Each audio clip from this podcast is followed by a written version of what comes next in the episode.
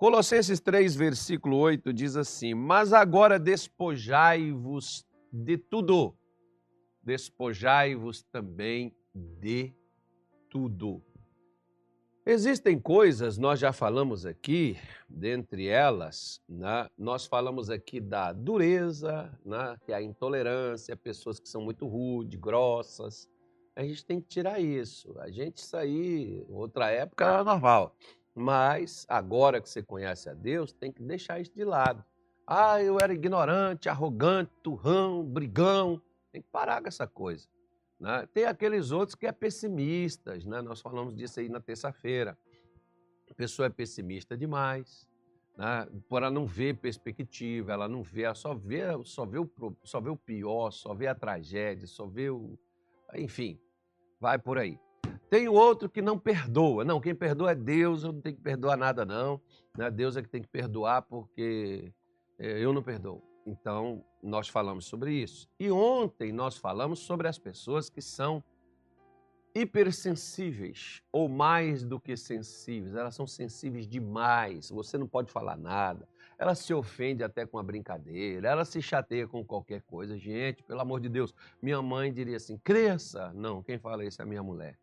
Minha mulher diz: você precisa crescer, você precisa é, virar página, você precisa mudar. Então, tem gente que, nosso Deus do céu, como você tem que procurar as palavras a dizer, como você tem que procurar o que fazer com a pessoa para que a pessoa não vire o mundo de cabeça para baixo. Né? Aliás, o mundo de muita gente já está de cabeça para baixo. Mas hoje nós vamos falar de mais uma coisa que nós precisamos tirar. Onde é que isso está? Está na Bíblia. Né? Então, eu não sei nem por onde começar, né? porque tem tanto assunto, tá igual, por exemplo, o, o Congresso de Casais. A gente tinha tanta coisa para dizer que não tivemos tempo de falar de muita coisa e acabamos não dizendo quase que nada. Mas deixa eu mostrar aqui para você que a Bíblia Sagrada, ela nos mostra em Hebreus 4, versículo de número 2, está escrito assim: Porque também a nós foram pregadas as boas novas, como a eles. Mas a palavra da pregação nada lhes aproveitou porquanto não estava misturada com a fé naqueles que a ouviram. Porque nós, os que temos crido, entramos no repouso, tal como disse. Vamos dar uma paradinha aqui e vamos analisar uma coisa bem interessante neste sentido. De que forma? Qual foi o problema daquele povo que saiu do Egito, viu os milagres, a proteção, viu ali o que Deus fez por eles? Qual foi o problema deles de não entrar na terra de Canaã? O problema deles não foi prostituição, não foi roubo, desonestidade, não foi, é, é, é, não foi assassinato, não foi, enfim, corrupção. O problema deles foi uma coisa só. Eles foram incrédulos. Eles não creram. Se tem uma coisa, ou seja, a palavra foi pregada, deveria ter funcionado, não funcionou. Teve pessoas, por exemplo, como Josué e Caleb, escutou o mesmo que os outros escutaram. Eles entraram. Esses aqui não. Qual foi a diferença? Eles não eram judeus. Você não vê, por exemplo, pessoas, não, eu estou na igreja, eu sou cristão, me batizei e. Não, porque eu estou no altar, eu prego, sou pastor e. Né? Muitas vezes a pessoa está no lugar, mas não crê no que é ouvido ou no que é falado. Né? A pessoa não crê. E para essas pessoas, não haverá repouso, não haverá descanso. Então, a incredulidade, eu preciso deixar de ser incrédulo, eu preciso tirar a incredulidade da minha vida. Né? Eu preciso parar de ser incrédulo. Você pode ver, por exemplo, que lá no capítulo 20 do Evangelho de João, veja bem, Jesus estava falando e falou uma vez só, né? com um que é muito conhecido no nosso meio, né? o Tomé.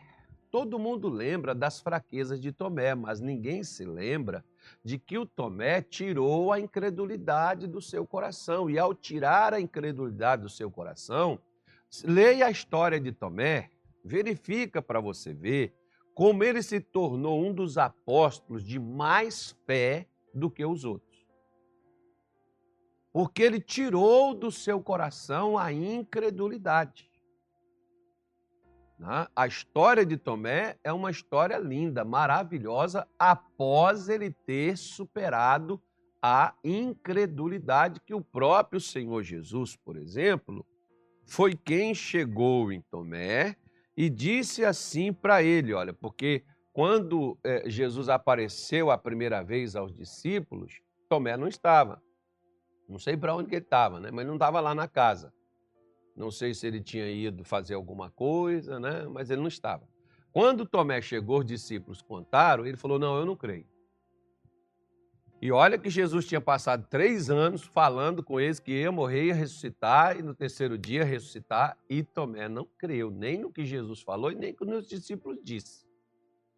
Porque é mais ou menos assim: Talvez ele até pensasse, imaginasse que os discípulos estivessem falando aquilo para dar uma moral, para dar uma alegrada, para dar uma, né, uma, uma, algo mais ou menos nesse sentido. Então, o que, que ocorre? A Bíblia nos mostra, a palavra de Deus ela nos diz, que Tomé colocou como exigência para que ele pudesse crer, né?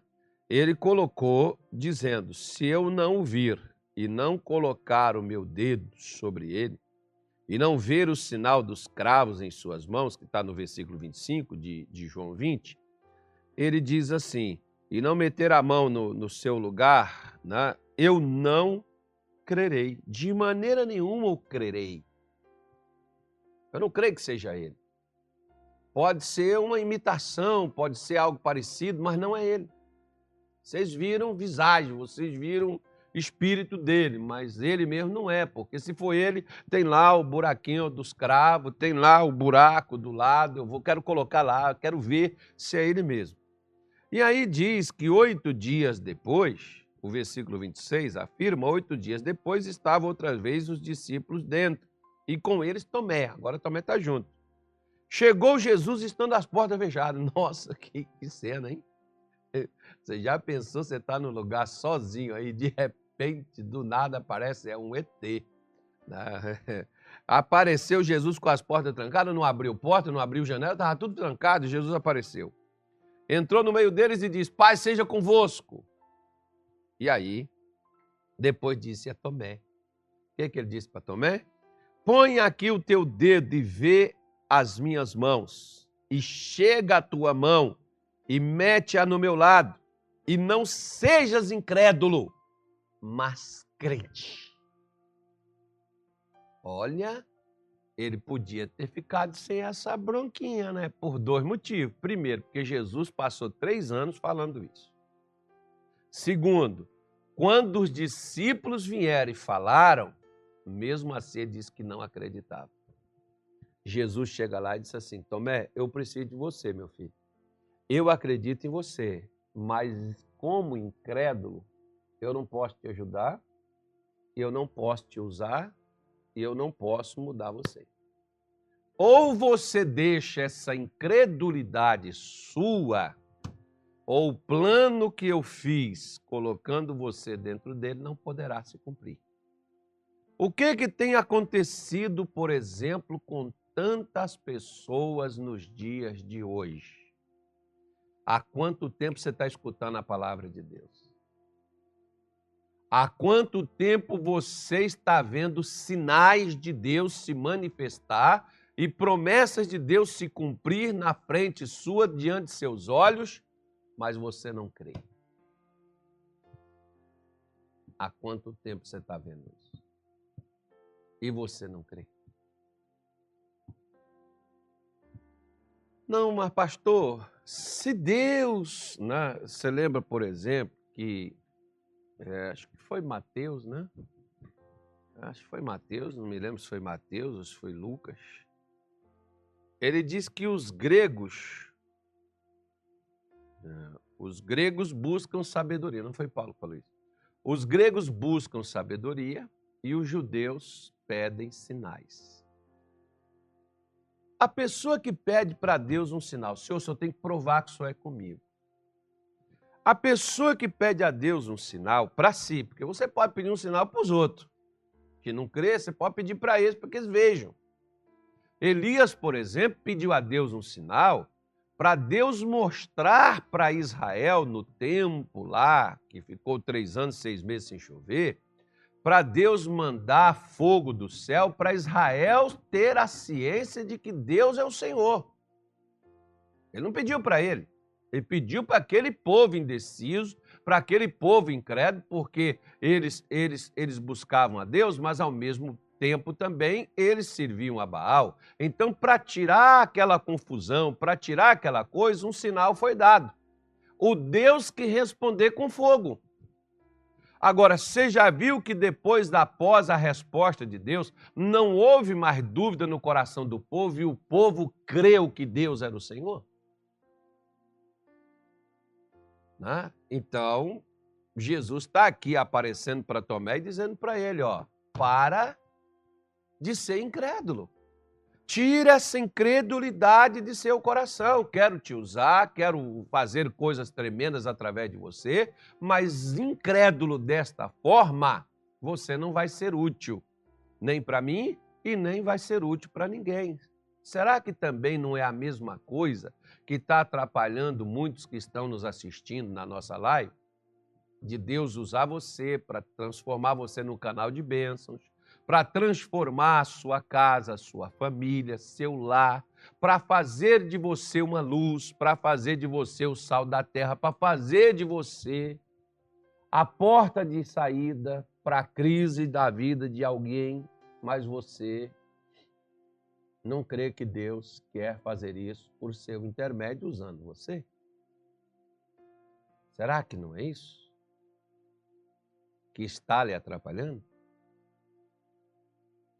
Dá uma analisada e veja se de repente você está igual Tomé.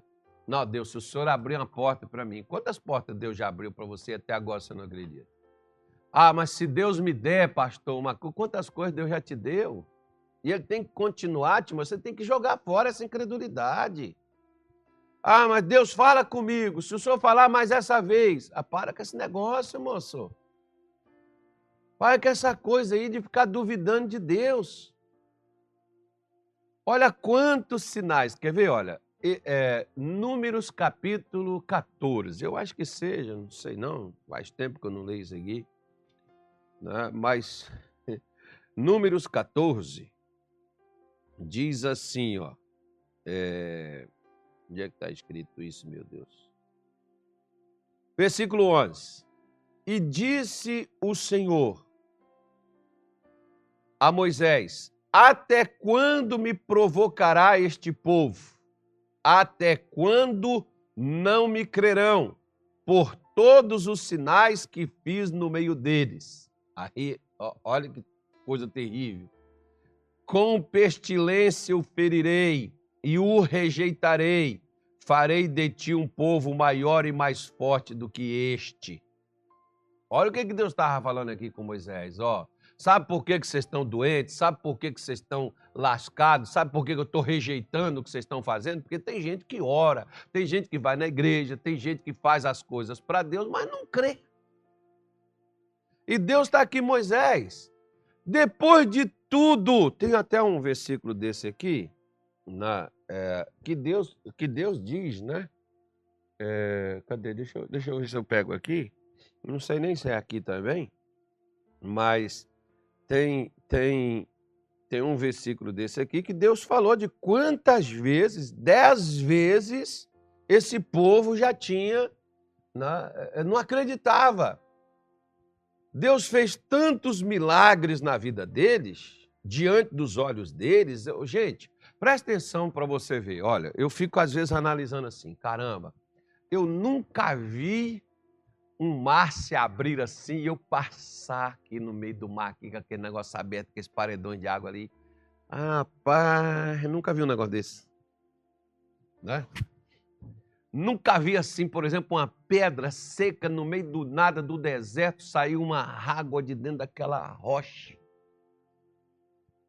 Eu nunca vi você dormir, acordar no outro dia cedo, ter comida na porta de sua casa. E você não precisar sair para ir no supermercado fazer compra.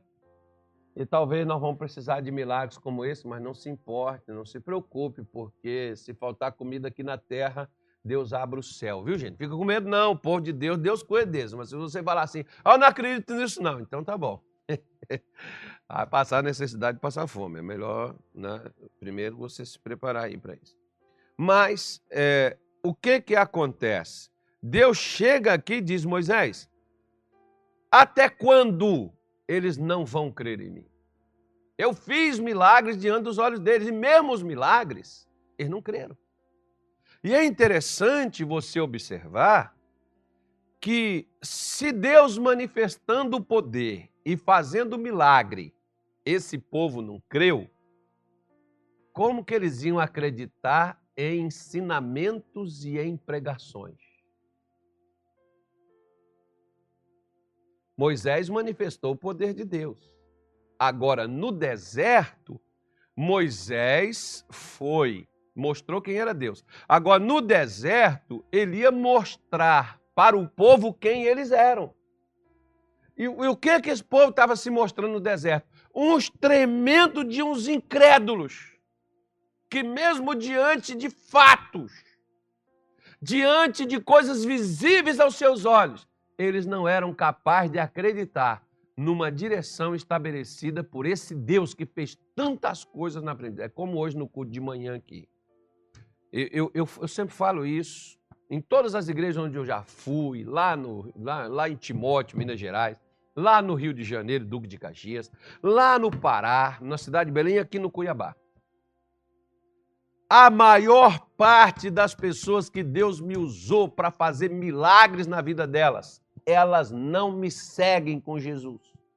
Elas foram embora, eu nunca mais as vi, mas elas foram curadas elas foram libertas, elas foram abençoadas para casa. Porque hoje nós temos uma igreja que tem sede de milagre, uma igreja que tem sede de bênçãos, uma igreja que tem sede de crescer, uma igreja que tem desejo de avançar, uma igreja que quer ver poder, manifestação de Deus. É. Só não quer crer no que Deus fala, porque o que Deus fala é tão simples e tão descomplicado que a gente acha que não funciona se a gente fizer assim. Mas a gente quer ver a mão forte, o poder dele agir. Isso a gente quer ver. Mas quando ele diz assim, ó, perdoa. Para de ser duro, ríspido, brigão, cri-cri. Não, isso aí não, eu faço porque as pessoas me pirraçam. Eu faço porque senão as pessoas vão me engolir vivo. Quando ele diz assim, para com esse pessimismo, tira esse pessimismo do seu coração. Ah, mas agora é, é, é, é alta ajuda, agora é lei da atração. Não, é a lei do cão. Ah, não pode falar isso, senão a gente vira incrédulo também, né, gente? Calma aí. Calma aí, senão a gente vira incrédulo também. mas é o que as pessoas às vezes, né, elas querem ver as grandes manifestações do agir de Deus, mas elas não creem na simplicidade do que Deus ele é. Porque Deus é simples e descomplicado, mas nós achamos que Deus é complexo. Por exemplo, a gente acha que ele está lá no céu, sentado no seu trono. Não, ele está aqui na terra com a gente. Ele disse: Eu não te deixarei, eu não te desampararei. Eu estarei contigo todos os dias. Né? Então, esse povo que saiu, antes de sair do Egito, viram proteção divina, viram livramento, viram salvação, viram milagres tremendos da parte de Deus. E na hora que Moisés explana a lei, na hora que Moisés explana os ensinamentos, não, nós não vamos fazer isso não. Isso aí não, isso aí está por fora, Moisés, não é assim não. Não, Moisés, nós não vamos ter, na hora que, vocês vão ter que entrar, mesmo com o inimigo quase dando o pescoço, vocês vão ter que ir, Deus vai dar vitória. Não, isso aí não, nós não viemos para cá para morrer aqui, nossos filhos, nossas mulheres ser entregue, não. Por quê? Porque eles não tiraram a incredulidade dos seus corações. Por que, que hoje tem gente que assiste a minha live, que assiste culto nas igrejas, que assiste culto aqui na sede, não é curado, não é liberto, porque não tira a incredulidade do coração? Até quando não crerão em mim? Foi a colocação de Deus. Por isso eu os ferirei com pestilência, os rejeitarei. Né? Por que, que Deus não aceita o que eu faço? Porque eu não creio. Né? Tem gente, por exemplo, ai pastor, que eu não vou dar dízimo, não, que eu não vou dar dinheiro para a igreja. Não, você não dá dízimo porque você é um incrédulo, não é que você está dando para a igreja. Eu, por exemplo, nunca dei nada para a igreja, porque Deus não mandou eu dar para a igreja. Deus pediu para dar para ele, trazer a casa dele, a casa do tesouro. Ele não mandou entregar para R.S. Soares, nem para Jair de Amorim, nem para ninguém. Ele mandou trazer para ele. Porque ah, eu não faço porque eu não concordo. Eu não pergunto o que eles estão fazendo com o meu dinheiro. Se eu dou até um dinheiro para minha mulher, eu não pergunto a ela o que ela fez com o dinheiro que eu dei para ela, eu dei para ela. Não é? Então tem pessoas que dizem assim: não, é porque é, eu não me batizo porque eu acho que a gente, eu já sou batizado no tempo, já fui batizado no tempo de criança, eu acho que aquele meu batismo valeu. Não, você não se batiza porque você não crê. Porque até Jesus estabeleceu o seguinte: aquele que crê e for batizado será salvo. Porque tem um monte de gente que vai estar no fogo do inferno porque batizaram achando que o batismo era o passaporte para o céu. E não é o batismo que vai me salvar. Não é o batismo que é o passaporte para o céu. É primeiro crer em quem Jesus ele é, passar a segui-lo para depois batizá-lo. Né? Mas o pessoal inverte tudo. Ó, se você né? Tipo assim, o pessoal diz assim: Ó, oh, você tem que ir para a igreja buscar a Deus. Aí eu vou fazer a senhora uma pergunta: É nós que estamos buscando a Deus ou Deus que está buscando a nós? Muita gente vai falar assim: Eu estou buscando a Deus, pastor. Ah, bom. Se não fosse Jesus ter descido do céu, ninguém nem ouvia falar de Deus. Se não fosse Deus vir falar com o homem, o homem estava fugindo de Deus lá no Éden. Quando Deus desceu lá, Adão, ó, cascou fora e escondeu atrás de árvore. Quem é que está atrás de quem, gente? Quem é que está buscando quem? Hã? Foi Moisés que subiu lá no Sinai, vou aqui fazer uma oração, vou buscar o Senhor aqui agora. Não, quem estava buscando Moisés era Deus lá no Sinai, Deus estava atrás dele. Moisés, eu estou com um povo ali que está sofrendo, e você é o camarada, desde que você nasceu no ventre de tua mãe, eu estou atrás de você. Só que você foi lá, meteu os pés pelas mãos, quebrou o pescoço do Egito, botou quase o negócio a perder, mas eu vamos voltar lá, que agora já está na hora de você voltar, vamos, vamos pegar esse negócio aqui? E Moisés, mas, mas Moisés diz assim, Olha o que Moisés diz: Quem sou eu, Senhor, para que vá ao Egito e tire o teu povo? Deus disse: Eu hei de ser contigo, rapaz. Você pode ser o que você for. Você pode ser um Zé Manel, Zé Ruela, você pode ser o Zé das Covas, você pode ser o Zé do Rato, você pode ser o Zé do Mato, você pode ser um imprestável, você pode ser um vagabundo, você pode ser um bêbado, você pode ser um ladrão, você pode ser um prostituto, um adúltero, você pode ser um fracassado. Mas a partir do momento que eu vou com você, você deixa de ser o que você é e passa a ser o que eu programei você para ser. Interessante, né? Pois é. Você crê que Deus quer tornar você, que Deus quer fazer você chegar onde você não chegou e ir, e ir até onde você não foi? Então, acorda, se dispõe, se levante.